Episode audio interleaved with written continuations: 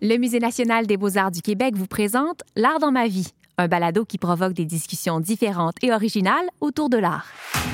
Salut, je m'appelle David Goudreau, je suis écrivain, travailleur social et grand amateur d'art. J'en jase dans le cadre du balado L'art dans ma vie et dans la tienne aussi.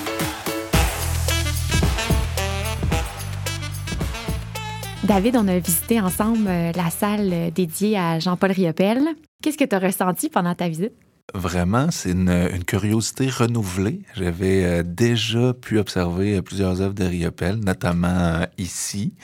Il y a aussi une œuvre, un lit d'Anne qui m'avait marqué au musée à Sherbrooke. Et il y a une espèce, comment je dirais, de, de démesure que je trouve belle pour l'époque et le lieu. Je pense qu'au Québec, on a manqué parfois de grandeur ou de volonté, de dépassement et de rayonnement. Et Riopel, c'est un de ceux qui euh, nous a sorti du cadre un peu et a montré qu'on pouvait, comme Québécois, aller briller euh, non seulement à l'étranger, mais ici, et se permettre des espèces de toiles démesurées, de l'abstraction, des délires de couleurs. Donc, une espèce de fierté, non pas euh, chauviniste, mais par filiation d'artistes très loin derrière, de me dire euh, oui, au Québec, on est capable de belles et grandes choses, comme Jean-Paul savait les faire. Ouais. Ce qui est, euh, ce qui est fascinant avec les, artistes qui euh, vont très loin dans l'abstrait ou qui explorent, même on peut penser aux cubistes et, mm-hmm. et tout, c'est que souvent ils maîtrisent quand même une technique classique je pense que ça s'applique aussi à la littérature. parfois, il y a des, poètes qui, euh, qui veulent se garrocher tout de suite dans des trucs très surréalistes, très déconstruits. Mais si tu sais pas ce que tu déconstruis, euh, quelque part, c'est moins intéressant. si tu maîtrises la technique et tu fais le choix de t'en éloigner, ben là, il y a quelque chose de plus riche. Un peu comme Desjardins. Desjardins, quand il décide de mettre des anglicismes ou du joual, c'est pas parce qu'il manque de vocabulaire. Oh non. C'est parce que ça a une fonction. C'est ça. Puis c'est un peu ce que je ressens par rapport à, Riopel, c'est que bon, il a, exploré autre chose avant de se lancer dans des grandes œuvres abstraites. Puis s'il a fait le choix d'aller là, probablement qu'il y avait un gain d'un point de vue artistique à le faire, qu'il mm. se sentir un peu euh, encarcané dans le figuratif puis à la représentation classique. Est-ce que ton état d'esprit a changé avant puis après la visite? Est-ce que ça t'a fait du bien? D'être entouré d'œuvres d'art? Toujours. Ça, pour moi, c'est une des forces, de toute façon, de l'art visuel et de l'art tout court. Mm-hmm. Que ce soit par la musique, la littérature. Mais je crois, moi, profondément à l'exposition à l'art, à l'infusion, pour apprécier l'art abstrait, ben faut en voir, faut en découvrir, en redécouvrir. Euh, la première fois que tu te perds euh, au centre Pompidou, euh, tu tombes sur des choses qui peuvent te laisser un peu pantois, mais après tu y retournes ou tu viens au Québec, tu découvres d'autres expositions, puis l'esprit s'ouvre et développe son goût pour l'art et notamment l'art abstrait. Donc oui, ça fait du bien à chaque fois de s'exposer à ça, d'être confronté, de pouvoir aussi avoir cette espèce de contact très physique aussi avec des œuvres qu'on connaît parfois pour avoir vu passer dans des revues, des extraits d'expositions ou euh, même parfois de la pub sur le long aussi des, des rues mais de voir l'espèce de relief, la matière, de voir la grande œuvre qui, mm. euh, qui t'englobe, dans laquelle tu peux plonger. Non, vraiment, il y a, y a, de quoi qui se vit avec le contact direct avec une œuvre qui mérite le déplacement, tu sais, qui, ça vaut la peine de venir voir ces œuvres-là mm. en vrai. Comme ça, ce monstre-là, là, comment tu sors ça de ton atelier? C'est une bonne question, hein? Poussière de soleil. C'est fascinant, le relief. C'est peut-être aussi le côté euh, unique des musées qu'il faut mettre de l'avant parce qu'on a tellement accès avec Internet, euh, en quelques clics, à toutes les œuvres du monde. Mais tu peux jamais avoir l'effet de grandeur comme ça et de relief. Dans ton récent recueil de poésie Vif oubli, je vais citer, tu dis euh, Le poème est un regard acharné, prêt à trouver la beauté partout, célébrer ce qui sauve. Moi, j'ai lu ça en me posant la question est-ce que l'art peut sauver, en fait? Absolument, absolument. D'ailleurs, ceux qui en vivent au sens noble du terme, pas juste euh, Jeff Koons et ceux qui font de l'argent avec, mais quoi que je trouve intéressant, hein, sa démarche artistique euh, quand même, mais ceux qui en vivent dans le sens que ça donne du sens à leur vie, qui, qui, en ont dans leur quotidien, qui en produisent euh, aussi, c'est au cœur de nos vies. C'est pas tout le monde qui a besoin de poésie, mais à partir du moment où vraiment tu croques là-dedans puis que tu t'y intéresses, ben, ça fait partie de ton existence probablement comme les peintres ont besoin de, se représenter le monde par euh, leur coup de pinceau. Donc, oui, ça sauve. Oui, ça sauve. Puis, même probablement, c'est un cliché de le dire que ça sauve des vies, mais probablement qu'il y a beaucoup de gens qui ne meurent pas juste parce qu'ils se reconnaissent dans des chansons, parce qu'ils s'identifient même à des personnages de fiction, parce qu'ils ont des aspirations artistiques hmm. qui leur donnent la force de traverser des épreuves en se disant un jour je vais être capable de mettre ça en mots, en images, je pourrai être compris ou peut-être que je me comprendrai moi-même hmm. à travers l'art. Donc euh, oui, ça sauve. C'est la force de l'art parce que c'est ce qui la distingue des sciences et des mathématiques. Mm. Moi, je suis un gros, gros fan euh, d'astronomie. Je consomme euh, du Uber Reeve à grosse dose et du Carl Sagan et compagnie parce que il y a quelque chose dans la précision et même le côté euh, parfois immuable des sciences que je trouve très enracinant, très intéressant. Il y a quand même aussi une réalité mathématique dans l'art, tu sais. Puis il y a aussi quelque chose de très artistique mhm. dans la science. Quand tu regardes une nébuleuse, c'est comme waouh, c'est magnifique. Là, Donc les deux communiquent, les deux se parlent. Puis des fois, quand c'est un peu freestyle, comme ça, improvisé, euh, il y a quelque chose de rafraîchissant quand tu compares, par exemple, avec euh, une œuvre. Même le dripping qu'on regardait tantôt, on sent que c'est improvisé, mais dans les faits, il y a un équilibre. Ben Sur une toile de 6 par 8, euh, peu importe, tu sens l'équilibre des couleurs, tu sens que dans l'improvisation, euh, c'est pas juste garoché dans un coin n'importe comment. Donc, il y a de la mathématique aussi euh, dans l'art abstrait.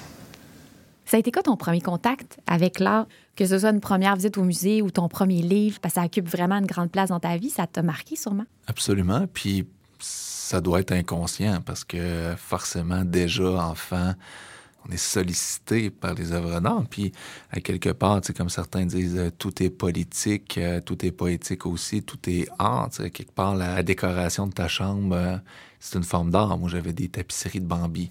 Euh, personnellement, je me souviens pas de mon rapport à Bambi à, deux ans, mais sur des photos, j'ai remarqué que cette tapisserie de l'époque, donc avec une forte dominante euh, brun, orange et jaune, euh, bleues, je pense. Début des années 80. C'est sûr que c'était bon, c'était un premier contact avec l'art. Moi, le lien à la littérature, c'est surtout celui-là qui domine dans ma vie, évidemment c'est vraiment venu de la prise de conscience de la magie de la lecture hmm. qui m'a donné envie de devenir magicien moi-même, donc écrivain.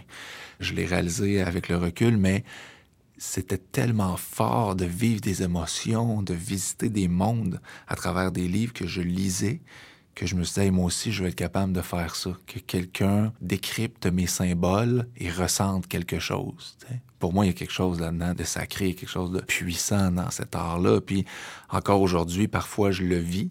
Trop rarement, mais ça m'arrive. Puis parfois même, je recherche ça. Je vais relire des livres parce que j'avais eu une vraie sensation. La première fois que j'ai lu euh, Une journée dans la vie de Denis Denisovitch de Solzhenitsyn, avec les goulags, les travaux forcés, j'ai eu faim pour vrai. Ah puis j'ai mangé une soupe habitant, puis c'était la meilleure soupe du monde parce que par Solzhenitsyn, j'ai connu la faim. Puis il y a des livres comme ça qui nous bouleversent de plein de façons, mais pour moi, la réaction physique, que ce soit la peur de l'excitation, euh, le rire, mm. ça, c'est le plus beau compliment qu'on m'a fait que les romans avec la trilogie de la baie, des gens qui me disent. Mais c'est vraiment drôle. Ben, exact, il y a de l'humour noir, puis je l'assume. Oui, oui c'est drôle. Puis là, je fais un spectacle cet été euh, juste pour rire, puis dire Ah oui, tu fais de l'humour aussi. Ben, j'ai quand même euh, mal, une trilogie de 700 quelques pages avec l'humour dedans. sais. Mm. Mais pour moi, l'humour, c'est un moyen, c'est pas une finalité en soi, c'est un moyen de passer son message et de faire réagir le lecteur à quelque part, de le préparer à autre chose. moi, je mets souvent en scène des personnages un peu torturés, mm-hmm. euh, monstrueux, complexes, puis je veux voir la part d'humain là-dedans, je veux les humaniser. Et on travaille par fine touche. Il y a un équilibre. On parlait tantôt en regardant les œuvres de Riopel, justement, de le côté mathématique, parfois, mm-hmm. des œuvres, puis il y a une espèce d'équilibre. Donc, dans la littérature, c'est la même chose. Euh, oui, on met un peu d'humour, oui, on met un peu de réalité trash, noire, mais en même temps, il faut aussi s'en servir pour faire ressortir la lumière de certains personnages puis sa propre lumière aussi. Hmm. Puis probablement que tous les artistes tendent à faire ça. Si on a la chance d'être assez euh, vivant assez longtemps pour s'exprimer beaucoup, non pas s'exprimer complètement comme l'écrivait Romain Gary juste avant de se suicider, mais bien de, j'aime beaucoup Romain, euh, mais bien de s'exprimer longtemps puis mm. c'est ça qui est intéressant quand on regarde justement une rétrospective, les œuvres de Pellan, euh, Riopel, euh, peu importe, c'est de voir l'évolution, puis de voir des périodes, parfois pouvoir les mettre en perspective avec le vécu de l'artiste, où il en était à ce moment-là, qu'est-ce qu'il faisait. Je pense à Pellan, quelque part, qui est allé euh, en France, qui a eu ses conflits ici avec les écoles euh, de l'époque, puis euh, certains formalistes, puis là, lui... Il n'a pas signé le refus global, puis là, la chicane. Exact, c'est la chicane, puis il part, puis il revient, puis à la fin de sa vie, quelque chose de très ludique, très je m'en foutiste à la limite, à s'amuser avec sa blonde, puis à faire des œuvres. Les bestiaires sur euh, les pierres de ses murs de maison. Exact. Puis, de vraiment... des trucs qui l'amusaient. Mm. Moi, je trouve ça, wow! L'île au trésor. À date, là, quand tu regardes la toile, puis que tu lis après le titre, est-ce que tu es étonné? Est-ce que tu regardes la toile différemment parce que tu essaie de voir pourquoi il a choisi un titre? Oui, oui, forcément. Je suis en train de me demander justement, est-ce que le titre est venu avant ou après? Hmm. Puis à quel point le titre peut être important? Tu sais, je pense que ça doit dépendre d'une toile à l'autre, puis du lien affectif que l'artiste a avec la toile. Mais tu sais, première impression, je voyais quelque chose de... Tu sais, je me dis, ah, c'est peut-être une période plus sombre ou tourmentée. Tu sais, on sent comme beaucoup de noir dans le coup de spatule aussi, quelque chose de beaucoup plus dynamique, par exemple, que sur la dernière qu'on a observée, Chicago. Mais là, en lisant L'île au trésor, ben forcément, le cerveau, naturellement, cherche à comprendre. Fait que même quand tu assumes que l'art abstrait doit demeurer inaccessible, tu vas chercher à comprendre. Donc là, l'île au trésor, est-ce que c'est de l'eau, cette partie-là, hein? turquoise, bleue? Elle est où l'île? C'est quoi le trésor? Est-ce qu'on peut creuser dans la toile? Mais là, j'imagine que ça, c'est moins adéquat. ça va sonner. ça va sonner. Parfait. Ça veut dire j'ai trouvé le trésor. Quand ça sonne, c'est parce que tu t'approches. Grave plus fort. Il y a plein de passages que je pourrais te lire dans ton recueil de poésie Vif Oubli. Il y en a un que j'ai retenu pour l'épisode d'aujourd'hui de l'art dans ma vie. On peut traverser un musée les yeux fermés, la vie aussi. Ouais, c'est vrai que ça marche bien. Hein. D'ailleurs, je vous propose de le mettre à l'entrée du musée. Non, mais pour vrai, ça peut donner une espèce de petit deux minutes. Ouais, t'as raison. Parce que, tu sais, tantôt, on a croisé un groupe d'étudiants, d'adolescents, puis j'ai remarqué dans le groupe, c'est toujours ça, puis c'est normal, mais qu'il y en a qui se gavaient, tu voyais, tu sais, qui vraiment les yeux grands ouverts, puis qui observaient, puis d'autres qui jasent entre eux, puis qui s'en sacent, mm. Puis même quand on est intéressé, si on n'a pas une prédisposition, une certaine ouverture d'esprit, ou même parfois juste des connaissances, des fois il faut lire avant d'aller euh, voir. Hmm. On peut traverser une exposition en voyant pas grand-chose, hmm. d'où l'importance d'y retourner parfois. Ça m'est arrivé aussi de voir des œuvres puis pas trop comprendre puis euh, passer à autre chose. Puis après, découvrir des choses sur l'artiste ou sur la démarche artistique. Dire, OK, c'était ça l'idée. Ben là, attends, là, je vais retourner ou je vais prendre le temps de réfléchir. De regarder sous un autre œil, là, puis... Euh, voilà. Puis en fait, ce bout de poème-là, on peut traverser euh, un musée les yeux fermés, la vie aussi. C'est une prise de conscience un peu triste aussi du réel, parce qu'on n'est pas sûr qu'il y a quelque chose après. Puis c'est triste quand on voit des gens qu'on aime ou qu'on pourrait aimer qui traversent euh, la beauté du monde, les yeux fermés. Puis parfois, c'est soi-même, cette personne-là. On a des passages à vide ou... Mm des périodes de nos vies où on se dit et j'ai pas tant profité de ce qu'il y avait de beau autour de moi pour X, Y raison. Hein. Hmm. J'avais les yeux fermés sur la beauté du monde. C'est quelque chose d'animal, hein. on voit la tête d'animal, on dirait en haut. Ouais. Quelque chose de, du loup bleu. Avec des ailes, euh, des ailes rouges. Ah, T'es vraiment proche. Quelque chose de coq. Pour vrai? Oui. Wow, puis je triche pas, hein? je Non, non, non, non, je sais, me tu l'as pas vu, là, à moins de que t'aies des yeux bioniques, là, mais. euh, Non, il y a quelque Quand tu chose vas lire le du, titre, euh, euh. ouais, ouais, il y a vraiment une bête là-dedans. là. Une bête, euh, je sais pas si elle est ailée ou on dirait qu'il est pris dans un socle. C'est comme si euh, il y avait l'animal bleu qui était retenu par une espèce de masse multicolore. Je n'en peux plus. Je vais voir le titre. Dragon! Ah, tu vois, j'en Hein? allais dire des ailes. Tu sais, Mais avait oui. des ailes. OK, wow. Très, très, très intéressant. Tu vois, c'est de l'abstraction, mais tu as quand même tout de suite vu. Ouais. Moi, je vois même son il œil. Tu vois son œil? Moi, je vois Ouais, son œil. l'espèce d'œil à Ben oui. moitié, là, avec un, un cou qui part vers Ouais. le haut, un sourcil, un long sourcil. Ouais. Mais tu vois, ça, je trouve ça aussi intéressant, juste de réaliser que dans sa période la plus abstraite, on est euh, dans les années 50, là, fin 50, il y a quand même la représentation. Il y a quand même un désir de représenter quelque chose, mais sans le dissimuler, de le mêler à la démarche abstraite. tu sais. Encore là, est-ce qu'il a voulu faire un dragon ou c'est au final, quand il a regardé, lui, il l'a vu? Ah, bonne c'est question. vrai, hein? Vrai, je prête des intentions. Non, mais moi aussi, je pensais comme toi, mais là, puisqu'on parlait de ça tantôt, de l'ordre des choses, rendu là, peut-être qu'il s'est dit crème. Ah, ouais? Peut-être bien que la toile était même pas dans ce sens-là. Puis qu'à un moment donné, ça, ben, si je l'avais de même, je viens de me trouver un titre. Tu parlais de Pellan, je vais revenir là-dessus. Je pense que tu as beaucoup aimé l'exposition que tu avais vue ici. Ouais. Puis euh, on pourrait le dire pas fort, mais tu as des Pellans chez toi? Oui, absolument. J'ai, euh, mais, mais à, ma, à ma décharge, pour pas avoir l'air d'un, bourgeois euh, complètement décomplexé, euh, j'assume les sérigraphies de Pellan que j'ai qui ont été mises aux enchères dans le cadre de financement du musée à Montréal. Puis il y en avait tellement, plusieurs étaient aux enchères, puis moi, je suis parti en fou. Puis je me suis dit, OK, c'est un investissement, tant pis, euh, je bête. Puis là, je pense que j'avais misé sur six œuvres. Oh mon Dieu. Ouais. Puis là, euh, je savais pas trop comment ça marchait, les enchères. fait que moi, comme deux, trois jours avant, j'étais comme euh, un peu paniqué. J'étais là, oups, OK, il y a personne d'autre qui, qui semble miser par-dessus moi. Ça, faudrait que j'hypothèque ma maison pour avoir mes œuvres. Puis là, finalement, quelques heures avant, là, ça se met à surenchérir. J'étais comme, OK, c'est le même, ça marche. Les coquins, ils attendent à la dernière minute. Tu sais. oui. Et là, euh, finalement, je me suis battu euh, quand même euh, bec et ongle avec mon comptable sur l'autre ligne. et et j'ai deux œuvres que j'aime beaucoup, dont une des fameux bestiaires, Oui. une autre sérigraphie lumineuse qui est dans mon salon. Mais oui, c'est, tu vois, justement le résultat d'une visite au musée des beaux-arts à Québec qui m'a sensibilisé à l'œuvre d'Alfred Pellan. Mm. Et après, ben, le musée, euh, je pense que c'était le musée d'art contemporain ou le musée des Ah, beaux-arts aussi à Montréal, Mm. en tout cas, qui, pour du financement, a mis des œuvres de Pellan aux enchères, puis maintenant fait partie de mon quotidien, Mm. euh, celui des enfants. On s'amuse avec ça, entre autres le bestiaire. Il y a 30 bêtes euh, représentées, plus ou moins humaines.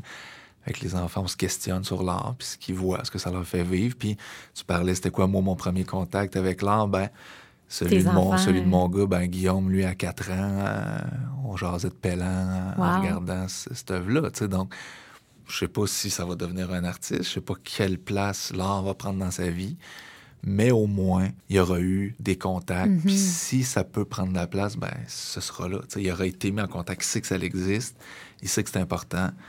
C'est pas de convaincre. Tu sais, comme moi, j'ai- j'essaie de m'intéresser à plein de formes d'art. Il y en a qui me parlent plus que d'autres, c'est correct. Mais essaie-le, tu sais, va voir. Euh, ça se peut que la danse contemporaine, ça te rejoigne peu, mais va voir, essaie-le, tu sais. Puis ça se peut qu'au niveau euh, visuel, euh, pour toi, les, la peinture euh, 2D, euh, ça te jase pas, puis t'es vraiment dans le numérique, puis truc contemporain, mais oublie pas que ça vient de là, tu sais, puis demande-toi euh, qu'est-ce qui là-dedans a nourri ce que toi tu aimes aujourd'hui. Puis c'est un peu d'avoir cette espèce de réflexe en deux temps, tu sais. Oui, l'émotion que l'œuvre d'art te fait vivre, puis après, ben, avoir une petite réflexion, tu sais, ben, OK, si ça, ça te fait réagir, qu'est-ce que tu pourrais découvrir d'autre ou d'où est-ce que ça vient, comment ouvrir tes horizons un peu plus aller fouiller là-dedans. Puis souvent, c'est par une espèce de côté, justement, de belle contamination. Tu Mm-hmm. vas découvrir des œuvres. C'est même en littérature. Tu sais, tu as un auteur, puis là, il nomme un autre auteur ou de la Oui, souvent, ça arrive, hein. l'intertextualité, c'est ça. OK, tu découvres l'autre, puis telle personne te dit Ah oui, t'as aimé tel livre, ben, peut-être un autre. Ben, c'est la même chose pour l'art. Mm. Puis faire confiance, c'est comme moi, j'encourage souvent les gens à faire confiance à leur libraire. C'est des professionnels des livres, demander conseil. Ben, faites confiance aussi aux muséologues, puis aux personnes qui travaillent dans les musées, puis qui vous proposent des expositions. Puis si tu as trippé sur le musée McCord, sur le MAC, ou peu importe, à telle exposition, ben, intéresse-toi à ce qu'ils vont te proposer après, parce que souvent, il y a une suite logique ou il y a une espèce de tendance ou une idéologie, même parfois derrière ces propositions artistiques-là.